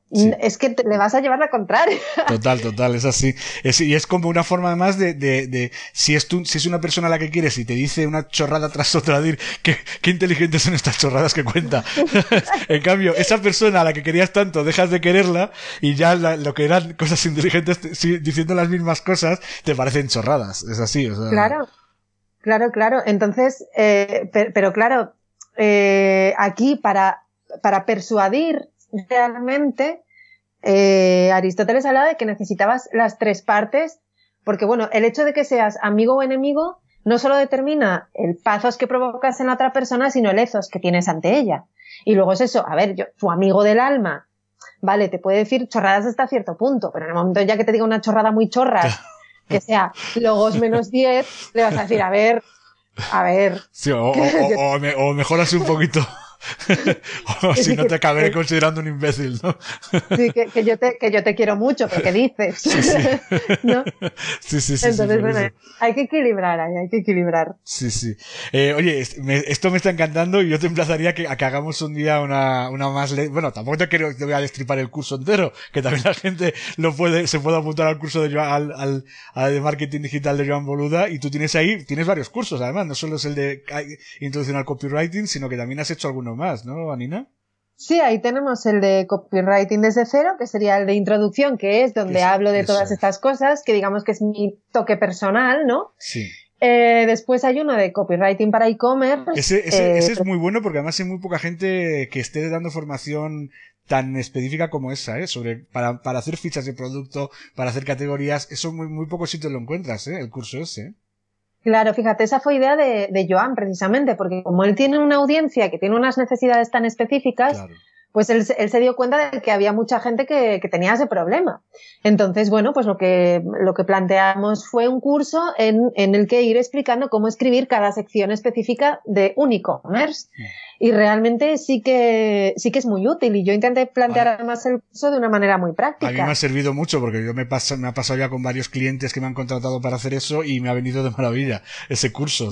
porque realmente, a ver, yo más o menos me hacía la idea de lo que tenía que hacer, pero que una persona como tú lo explique de un modo estructurado, pues ayuda un montón. Pues sí, hay veces que yo lo repaso, ¿eh? Hay veces, porque claro, tú te das cuenta de que para, para hacer el curso, cuando haces el curso estás en un estado de, de inmersión absoluta en, en, eso que estás enseñando, ¿no? Estás en una fase de, de, investigación, de estructurar la información, de cómo explicarla del mejor modo posible. Y hay veces que, que yo tengo que volver a él y repasarlo, igual cuando estás con la cabeza en, otros temas mm. y dices, uy, venga, tengo que ponerme a hacer no sé qué, pues lo, lo que sea. Voy a ver cómo lo explicaba para, para, volver a situarme. Aparte, es un curso, a mí me, me, parece que está muy orientado y de hecho porque requiere tal, o sea, tal cantidad de tiempo como tú, como tú recomiendas hacer las cosas, está muy orientado para el que tiene su propio e-commerce. Es decir, porque realmente si a mí cuando me han contratado no me, o sea, si yo les tuviera que cobrar todo lo que tú indicas que hay que hacer, les, no, todo lo que vendieran iría para mí durante los primeros tres años, a lo mejor. Entonces, al final yo lo que hago es que eso me ha servido pues para hacer categorías y cosas esas, pero lo que es las fichas de producto, que es realmente donde la gente más falla, eso casi nadie quiere contratar a otro. es una cosa que al final lo suelen hacer los propios que montan el negocio. Y al final es por lo que me parece que es muy útil. Eh, lo que quería decir con esto es que, bueno, que tenemos que hacer otro día más adelante, oye, como esto es un proyecto a medio y largo plazo, otro día hablaremos más de persuasión, porque hoy quería, ya es que estamos llegando casi, casi una hora de, conversación, Anina, quería que me hablaras un poco del libro. O sea, que lo hemos mencionado al principio, eh, pero quiero que, bueno, que al final es que además lo has presentado el otro día, o sea, pero te digo que está reciente, reciente. Sí, sí, precisamente el lunes hice la primera presentación oficial en la Casa del Libro y, es un libro que tiene que ver con la otra faceta que decíamos al principio, ¿no? Que es la faceta de los viajes, con la faceta de, viajera y con la de filósofa, porque es verdad que no es un libro de, viajes al uso.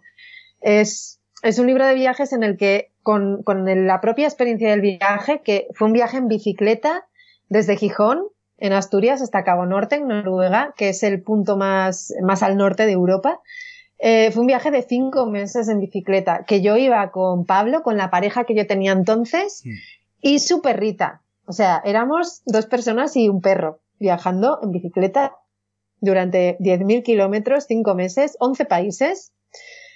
Y, bueno. todo eso lo has eh, plasmado, todo eso que has vivido lo has plasmado en el, en el libro. Claro, todo eso, tú imagínate, todo el viaje, eh, el viaje físico por una parte y luego todo el viaje interior por otra. Porque claro, aquello fue una vivencia, eh, porque nosotros viajábamos en modo de autosuficiencia. Eso quiere decir que dormíamos en tienda de campaña, allá donde encontrábamos, cocinábamos nuestra propia comida, eh, nos autoabastecíamos, entre comillas, también a nivel energético, llevábamos baterías, baterías solares. Entonces, no, no era un viaje de, bueno, pues cada noche llego a este punto, me paro en este alojamiento. No, era, era un viaje que no te metías en un hotel y te ibas al jacuzzi, sino que era justo más de eso, de supervivencia, ¿no? Y te voy a decir una cosa, esto que te dicen de que dormir debajo de un puente, ¿sabes? Los puentes son lugares estupendos para dormir debajo. Porque, porque si llueve no te moja. Claro. o sea, que no llevabais tu tienda de campaña siquiera. Sí, sí, llevábamos ah, tienda de campaña. Lo que pasa es que hay sí, esas que van muy plegaditas, ¿no? Para que te quepan la alforja, ¿no? De, claro, y como hay lugares donde está prohibido acampar, también, sobre todo en los, en los países del principio teníamos más cuidado al sacar la tienda. Eh, pues, pues yo qué sé, pues si era un sitio por donde podía pasar gente y sabes que en ese país la acampada libre está prohibida, pues entonces intentas, si puedes prescindir de poner la tienda, prescindes para ahorrarte el problema, ¿no? Pero, pero bueno, la verdad es que este libro salió, lo publicamos, como te decía, en, en autopublicación. En un primer lugar, porque precisamente toda la gente que seguía el viaje por internet hmm. nos dijo, oye, tenéis que escribir un libro de esto. O sea, tú ibas publicando las etapas y lo que ibas haciendo, que ibas haciendo como un diario, ¿no? Como un diario blog, ¿no? Claro, precisamente eh, eh, Pablo, que era la otra parte del equipo, eh, er, era la parte audiovisual, porque lo suyo son los vídeos, y yo iba escribiendo, ¿no? Pues iba escribiendo sobre, porque es lo mío. Entonces, la gente entre una cosa y otra, pues oye, empezó a pedir un libro. Así que lo que hicimos fue, al terminar el viaje, lanzar una campaña de crowdfunding para ver si realmente existía una demanda suficiente e íbamos a poder, aquello nos permitía, por una parte, validar la idea ¿Hay demanda o no hay demanda? Y por otra parte, financiarla. Si hay demanda, ya tenemos el dinero para publicar esa, ese libro, ¿no? Mm. Entonces, bueno, pues efectivamente hubo demanda, el libro se publicó, tuvo muy buena acogida, la gente le encantó el libro y eh, al, al, año pues se lo vendimos a Desnivel, que es una editorial de, pues eso, de viaje, de aventura, de montaña, de cicloturismo, es una de las más y, ahí con eso vas a poder distribuirlo, o sea, más volumen, ¿no? Tienes más, más libros que para poder distribuir, ¿no? Que la primera autoedición, ¿no? Claro, desde junio, porque aquella primera autoedición nosotros nos lo guisábamos y nosotros nos lo comíamos teníamos que encargarnos nosotros de también de los envíos. Obviamente el libro no estaba en librerías, lo enviábamos nosotros desde sí, casa. a ti te dirían, oye, pues el, que te lo, el que te lo editó te diría, oye, compras tantos ejemplares, me los pagas y tú ya los vendes o los distribuyes como te dé la gana, ¿no? Exacto, exacto, porque ya había unos 300 ejemplares, ya estaban vendidos a los mecenas, pero mm. nosotros imprimimos 500 porque había más demanda posterior. Mm. Eh, lo que pasa es que, bueno, pues claro, es que encargarte tú de esa logística es una barbaridad, sí. Es una barbaridad. Entonces, ahora el libro desde junio está con desnivel hmm. y es maravilloso porque está en las principales librerías, está en Amazon, o sea, te lo puedes encontrar en, en plataformas online, en librerías online, prácticamente en todas. Y luego en librerías físicas en un montón. Claro. Ahí pondremos nosotros también, en, pondré yo en mi web, eh, vamos, en la, en la, ficha donde publico el podcast, en, en mi blog, eh, ahí pongo un enlace también para que lo puedan comprar. Yo pondré el enlace a Amazon, que a mí es lo más fácil. así que cada uno luego que quiera comprarlo, pues pinche por ahí y ya lo compre. Porque lo tienes también en versión papel y en versión ebook también, o solo en papel lo habéis hecho. No, porque fíjate, Desnivel es un editorial que apuesta por el formato papel. Entonces, por el momento no, no publica ebooks precisamente por eso, porque es como que tiene ese punto, ese toque nostálgico. ¿No? De, del libro en papel y todo esto. Eh, así que de momento y hasta próximo aviso igual. Hombre, si tiene mucho peso de fotografías y todo eso, la verdad es que en ebook se pierde todo, las fotos son un rollo, se, se ven fatal. O sea, yo, yo, te digo que leo todo ya, el 95% de lo que leo lo leo en el Kindle, ¿eh? Y es verdad que los libros que tienen mucho gráfico, al final, eh, no se pierden, se pierden en el, en el Kindle y todo eso. A lo mejor en una, en un iPad, en un, en un EPUB, ¿no? De estos ya tipo tablet, a lo mejor sí que lo puedes eh, aprovechar más, pero lo que son los lectores mm, eh, Kindle o eh, readers de estos, mm, pierdes toda la capacidad de imágenes. Claro, y, bueno, es que no lo había comentado, pero bueno, lo has comentado tú ahí muy bien, que, obviamente el libro incluye fotografías del viaje real, de, pues, de los personajes, de los lugares, de pues, todas las cosas que vamos contando.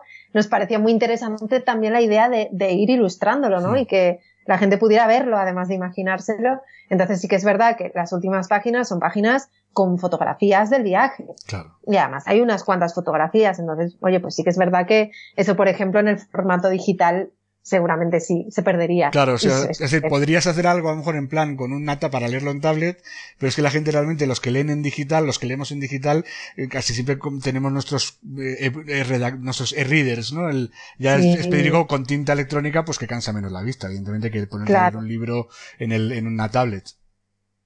Claro, pero bueno, que mm, de momento nada, esto formato papel, pero no, pasa nada. Que está bien, porque eso además también te da, te, te apega más al terreno, ¿no? O sea, es decir, da más sensación de realidad, no es tan virtual, ¿no? Como leer todo en tinta electrónica, ¿no? Sí, y aunque Oye, sí que es verdad que, cada vez el, Kindle, ¿no? O el e-reader, pues toma más protagonismo, pero los que, los que tenemos ese punto bibliófilo, ¿sabes? De, de adoración al objeto libro, porque yo, por ejemplo, eso lo tengo y ya, de hecho, intento no, no acumular más libros porque ya está, ya está, ya no se puede. Pero sí que. No, y que también sabes, eh, Anina, hay otro problema, que es que hoy en día, con el rollo este de la crisis editorial, que en el fondo para mí que es ficticia, porque sí que es verdad que han cambiado los formatos, pero, pero también se lee y se escribe más que nunca, eh, los libros hoy en día en papel, salvo excepciones como el tuyo, eh, generalmente se editan muy mal, se editan con papeles muy pobres, con calidades muy malas, ¿sabes? No es como lo de antes, salvo, eso sí, editoriales, pues como la que tú estás hablando, que trabajan contigo, o a mí, por ejemplo, me han mandado de una editorial de Granada que escriben temas de libros sobre coches, sobre aviones, y escribe unas cosas ah. que son unas maravillas, o sea, eh, y eso sí que es que lo tienes que ver en papel, porque es un papel gordo, o sea, imitando antiguo, es una cosa preciosa, o sea, esos libros merecen la pena solo por ojearlos, no hace falta, leer, leerlos es espectacular, pero si los, no lo quieres leer, lo ojeas, ves los dibujos que traen, las gráficas, gráficos, es espectacular. Y eso no lo puedes hacer. bueno, pues oye, pues ya que estamos hablando de libros, pues mm, como hacemos siempre para terminar, me gustaría que me, que me recomiendes y nos recomiendes a los oyentes, pues un, pues un libro, una película y una canción, pues que en algún momento de tu vida pues te hayan marcado o que te guste oír o ver habitualmente. Vale, yo aquí eh, no voy a decidir una. A la gente le cuesta en general decidir solo una, les cuesta mucho. Claro, es que, es que yo creo que es, es, es que es imposible, es imposible. Y, además, bueno, como tú vas cambiando, vas creciendo, entonces eh, yo lo que, lo que voy a hacer va a ser recomendar desde mi, desde mi posición actual, o sea, desde, desde lo que he venido descubriendo y de lo que me viene fascinando últimamente, recomendar pues eh, un autor Em, películas, sí que voy a decir un par. Mm. Eh, y, un, músico, ¿vale? Pero bueno, eso, vamos con el libro. Sí. Eh, fíjate, yo, un autor que he descubierto muy recientemente y que me está fascinando y está cambiando mi manera de escribir y de leer es Alessandro Barico. Alessandro, es un autor italiano. No, te he escuchado bien, ¿me lo puedes repetir? Alessandro Barico. Barico con B y dos Cs. Y dos Cs. Barico. Bueno, lo pondremos, o sea, pondremos el link también, lo pondré en el, en la, en el blog, ¿eh? o sea que, para que lo pueda el, que quiera. Y ahí, eh, ¿por qué te gusta? ¿Qué, es lo que te... Pues fíjate, el, el, libro más conocido que tiene, o el más famoso, el más, además es un libro muy sencillito de leer, muy finito, se llama Seda. Y, y este libro, pues lo conocí porque fíjate, mi, mi pareja se empeñó en que tenía que leerlo, tenía que leerlo, tenía que leerlo y, es que pesado con que lea esta, este hombre. Y mira, fue leerlo y ¿sabes cómo cuando, cuando lees algo y, te das cuenta de que nunca has leído nada así? sí, sí. Eso o sea, que, que, te, que te, con razón te lo estaba recomendando. sí, sí, porque la forma que tiene de expresarse, la forma que tiene de escribir, claro, para un, para un escritor, cuando tú lo que quieres es escribir, escribir se basa mucho en leer. Sí. Entonces, eh, al final tú vas haciendo un, un, mixto de las cosas que has leído, las filtras con tu propia voz. Mira, si ahí tenía una pregunta pensada que se me había quedado en el tintero y lo has dicho tú, que era si para poder escribir bien hay que leer mucho. Muchísimo, por favor. Es así. Es así, la gente no, hay mucha gente que no le entra en la cabeza, ¿eh? Se piensan que se puede escribir sin haber leído, y es que no, no, es que, es que si no ves lo que hacen otros, es imposible que tú hagas nada bueno, o sea, puedes hacer algo mediocre. Y te, y te enriquece y mejoras y ves otras maneras de hacer las cosas. Y, yo, por ejemplo, hay, una, hay una cosa que me alucina. O sea, yo no solo es que lea mucho, sino que, que sigo mucho, pues me gusta mucho ese tema que has estado hablando de la autoedición, de, la, de mm. los cursos de escritura creativa, y me sorprende que haya gente, y gente, yo he ido a chicas, me acuerdo una chica que, tenía 19 años, que ya había publicado dos trilogías con 19 años, de estas de, pues por eso te digo que, de estas en plan, eh, tipo Harry Potter y todo, bueno, con dragones y con todo el rollo, pues, pues temas ya evidentemente muy adolescentes, pero lo que me hace gracia es que decía, ay, dice, leer no me gusta. Eh, me gustan más las series. Digo, pues bueno, si no te gusta leer, entonces me parece a mí que estás escribiendo trilogías como churros sin, sin saber muy bien lo que se está cociendo en la realidad, ¿sabes? Claro, es que, joder, mm, mm, Tolkien, ¿sabes? Sí, pero es que Tolkien realmente lo que está haciendo es trasladar todo lo que él había leído, la literatura medieval irlandesa, eh, todas las vivencias que tenía de la Primera Guerra Mundial, o sea, todo eso lo traslada a una mitología, era experto en mitología y en literatura, era profesor de literatura además. O sea, que es que Tolkien no se inventa un universo así porque sí, porque se le ocurra y a base de ver películas y series, que está muy bien, que yo lo hago, pero hay, no puedes dejar de leer. No, no, y, eh, tanto porque te ayuda tanto a nivel formal de, encontrar nuevas maneras de escribir y por eso yo creo que, que Barico me ha, ha sido un impacto tan grande hmm. porque a mis 34, ¿vale? Hmm. Que tú, bueno, ya has leído mucho, ya llevas muchos libros, ya tienes tus autores favoritos, ya sabes más o menos qué estilo te gusta y de repente lees algo que no habías, o sea, no habías leído un estilo de escritura así y de expresión nunca y, y te explota la cabeza y dices, madre mía, cuánto me queda todavía por leer y, por aprender y por cambiar y, cuántas cosas me... Entonces, claro, ya cuando llegas a, cierta, a cierta edad incluso, encontrar cosas nuevas que realmente te sorprendan es, es tan, tan, tan, tan, tan satisfactorio y lo voy a, me está dando ganas de leerlo, o sea que, que, lo leeré a ver si me gusta. A ver, evidentemente cada uno tiene luego sus gustos y su estilo y sus. pero bueno, decir, evidentemente lo voy a leer y además pondré también, voy a poner un enlace para que, que todo el que quiera que lo, lo tenga ya a mano, ¿no? Porque a veces que luego te pasa que oyes el podcast y ¿qué, qué libro habían dicho? Pues mira, lo más cómodo tenerlo en la propia, en la propia web, tener ahí el enlacito y, ¿sabes? Y película, así que te, que te haya gustado o que te haya marcado en algún momento pues mira, películas, em, he dudado entre dos. La primera es El Club de la Lucha. Ah, esa es buena. Porque es una película que a nivel narrativo me pareció brutal. de David Fincher, ¿no?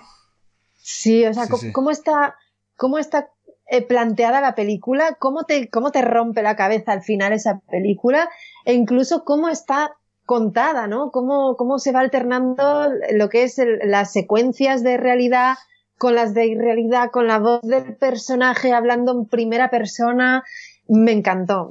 a nivel narrativo esa película me fascinó. Entonces, eh, siempre que me preguntan por una película y solo puedo decir una, digo esa, por, por, por, lo que me impactó y, por, y, porque me encanta la narrativa de esa película. Y, bueno, como ya te dejo decir más, si quieres decir alguno más. y, y, la, y la otra película que además veo mucho, esta va a ser muy, muy mítica, entre comillas, pero es Into the Wild. ¿no? Por, precisamente por esa vena, esa otra vena viajera que tengo, por el hecho de que sea una historia real y, y porque es una historia que, que remueve mucho. A poco que seas inconformista y a poco que tengas ese impulso de salir de la rueda, de la normalidad y viajar, te, te remueve un montón.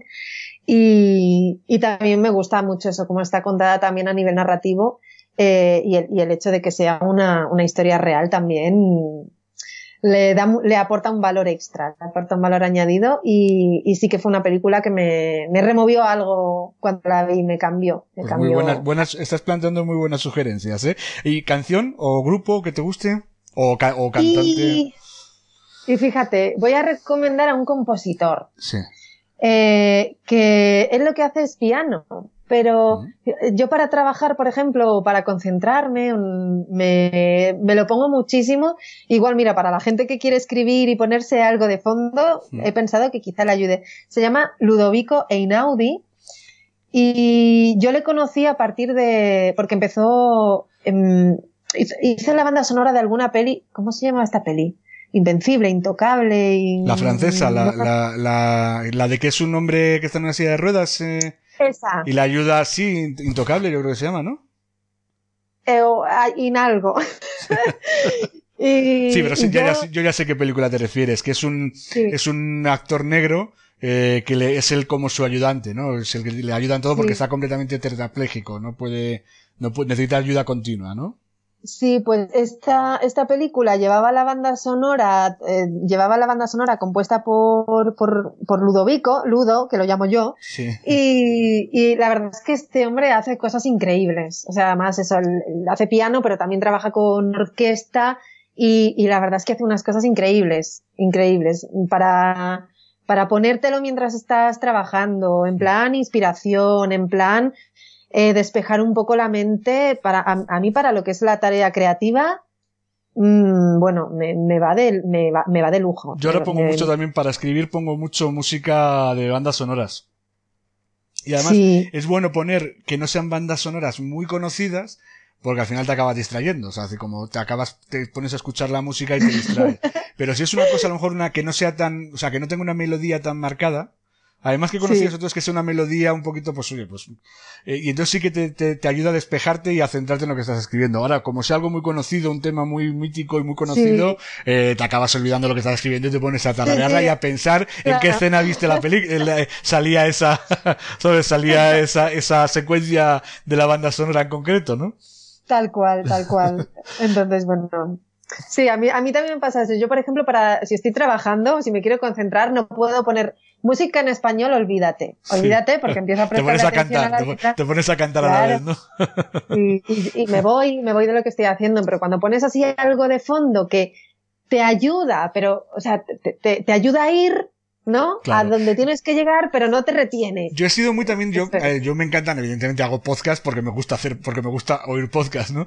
Y, y era sí. también muy de poner podcast, pero el problema es eso, que es que al final te, te centras tanto en lo que están hablando, sobre todo si el tema te interesa, eh, cuando me interesa un tema, que digo, es que al final estoy, no estoy concentrado en lo que tengo que hacer. O sea, entonces al final lo que claro. he optado es para a la hora de escribir, mm, escuchar música, y luego ya el resto del tiempo pues pongo la radio, o sea, cuando no son actividades que necesiten mucha concentración, pues sí que oigo mucho podcast y, y mucho, y mucha radio también. Yo he sido, yo me aficioné a los podcasts porque era una forma de oír la radio los temas que más me gustaban, porque a mí realmente claro. lo que me gusta es la radio. ¿Sabes? Fíjate, a mí me motiva mucho, por ejemplo, si, si, ten, si tengo el día un poco menos inspirado o lo que sea, justo antes de ponerme a trabajar, me pongo un podcast de algo o alguien que sé que me motiva, que me da buen mm. rollo o que me, que me da ideas o lo sí. que sea y justo me escucho el podcast y ahí me subo, me motivo claro. y ya luego paso a punto música sin letra y, crea y creación. Entonces, también es una técnica para Para, sobre todo para concentrarse, que al final es el gran problema que tenemos todos los que hacemos tareas creativas, que al final es que es que hay que estar mucho tiempo concentrado y las distracciones son continuas, desde que tenemos ordenadores y teléfonos y redes sociales y correo electrónico y y qué te voy a decir. Eso me, imagino, me imagino. que te tienes que Ay, perdona. Nada, nada, me imagino que cuando te vas tú de viaje y te vas a ir por la, eh, acampar en el campo y todo eso, ahí me imagino que no tengas mucha distracción porque cobertura no creo que tengas, ¿no? Normalmente, ¿no? Hombre, depende un poco de, del lugar, pero, pero sí que te pasa muchas veces que no, que no tienes cobertura. O si tienes cobertura, tienes la cobertura justita pues mm. para mandar el WhatsApp de turno, para, oye, que estoy bien, mm. y, y, poco más. O sea, para ponerte ahí a cargar las redes sociales, pues igual no te da. Claro. Como mucho para publicar y cruzando los dedos, en plan, mm. venga, voy a intentar subir una publicación. A ver si, a ver si no se corta antes de que, de mandar la foto, mandar lo que sea, ¿no? Claro, y además piensa que ahí también estás en modo ahorro de energía, porque vas en modo autosuficiente y vas en modo ahorro de batería y ya no puedes no, no puedes cargar el teléfono dos veces al día. Sí, sí. De hecho, yo intento cargarlo pues una vez cada dos días o una vez al día súper maximísimo. Sí, sí, no, es lo que, lo que tú dices, para tener una cosa por si un día te pasa algo que puedas llamar a, a quien sea y ya está, o sea, no, no para estarte dando de charlita durante dos horas todos los días, ¿no? Claro, y, porque, bueno, tú eh, piensa que llevas eh, el GPS, también ah, el teléfono es tu mapa. El teléfono es tu, vas escuchando podcast o música, porque también si no, oye, tantas horas en silencio, sí, pues andando solo, claro, claro. Claro, sí, sí. Entonces, claro, el, teléfono es la cámara de fotos, es la radio, es el mapa. Bueno, mira, a mí me pasó hace mucho tiempo, de hecho, mira, iba a hacer un, un estudié un máster a distancia, iba a hacer el examen a Bilbao, yo no había estado nunca en Bilbao, pues llevaba la dirección donde tenía que hacer el examen en el móvil, y claro, yo como no, para llegar a Bilbao, pues me puse el, el navegador, y, y, y cuando llegué, claro, me quedé sin batería, y no me llevé el cargador. Bueno, pues tuve que ir al corte inglés comprar una, un cargador y a todo esto decía, es que yo ya me da igual no tener batería, pero ¿cómo voy a hacer el examen si el único sitio donde la tengo apuntada la dirección está en el móvil, que no lo podía ni encender? O sea, al final por eso me compré un cargador que había en el corte inglés y digo, cueste lo que cueste, o sea, aunque no me haga falta, porque para este momento lo necesito, ¿sabes? O sea, ahí me di cuenta la dependencia que tenemos con la tecnología, ¿eh? Sí, pero bueno, por eso, porque al final el teléfono se convierte en todo. Claro. O sea, un teléfono ya no es solo un teléfono, es que un teléfono es eso, es tu agenda de direcciones, es tu mapa, es tu, es tu radio, es tu Walkman, es, tu, es, tu, libreta es tu cámara de fotos, sí, es tu libreta de notas, es que lo es todo, lo es todo. Sí, sí, sí, que por una parte está muy bien, pero por otra parte es muy cómodo. O sea, es decir, yo ahora mismo hago muchas más cosas que antes no hacía. Porque antes yo no iba cargado como con cámara de fotos, eh, libreta, no sé quinto, o sea, y mapa y no. Al final ahora lo llevo todo encima y, y lo disfruto más. O sea, también soy una persona que me gusta mucho la tecnología, ¿sabes? O sea que, bueno, pues Anina, oye, pues la verdad es que ha sido un placer. Yo creo que a él le ha gustado mucho la, la charla a todos nuestros oyentes y sobre todo lo que es un placer es poder hablar de este tipo de temas, porque claro, decir, al final, oye, somos muchos los copies que estamos trabajando ahora mismo, eh, pero es raro encontrar a alguien que lo plantee desde este punto de vista, ¿no? Que no hacemos una cosa del siglo XXI, que hacemos una cosa que hace ya más de 20 siglos se estaba ya usando, aunque de otro modo, ¿no? Claro, claro. ya has visto, el, ejemplo que has puesto cuando hemos hablado de, las de los políticos y los populistas y todo eso, es que es así, es que no ha cambiado nada, es que esto se sigue repitiendo, ¿no? Es, es que la historia se repite una y otra vez. y es que, pues eso, las técnicas al final se llamarán de otra manera, pero siguen siendo las mismas. O sea que la cuestión es, si estamos precavidos acerca de cuáles son esas técnicas, si estamos precavidos acerca de, de, cuándo nos están manipulando con el pazos, de cuándo nos están colando una falacia, que no hemos hablado de ellas, pero ahí están, pues entonces estaremos más preparados para identificar el logos. Claro, sí, o sea, es más crítico, es lo que tú decías, o sea, es una forma, es decir, si, si se enseñase esto en los colegios, la gente, así, bueno, en los colegios se estudia filosofía, claro, se estudia filosofía que es aprenderte de memoria la, a 40 o 50 filósofos, no, no te estudian esta forma de tener un pensamiento crítico. O sea, y de aplicarlo. Eso sería, eso sería la gran clave, ¿no? Pues Anina, oye, pues un placer. Te invito, oye, cuando tú quieras, sabes que, que esta es tu casa, porque la verdad es que me ha encantado hablar contigo. ¿Eh? Igualmente. Y, y nos vemos próximamente. Muchas gracias. Gracias a ti, Ricardo.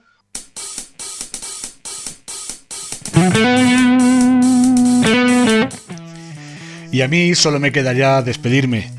Tras esta interesante entrevista con Alina Anyway, simplemente quiero recordarte que, como hago siempre al final del podcast, que tienes una guía eh, gratuita que te recomiendo que puedes descargarte directamente en mi web, en cualquier eh, página a la que entres, encontrarás siempre en el footer, en la parte de abajo, al pie de página, un pequeño formulario en el que tienes que poner nada más que tu nombre y tu dirección de correo electrónico y a través de esos datos te mandaré eh, una, guía, un ebook muy completo en el que te eh, explico, en el, título es Escribe como los profesionales, una guía dirigida a emprendedores con miedo a la página en blanco, en la que te doy una serie de, de temas y de consejos para que puedas redactar mejor y escribir tus textos para Internet.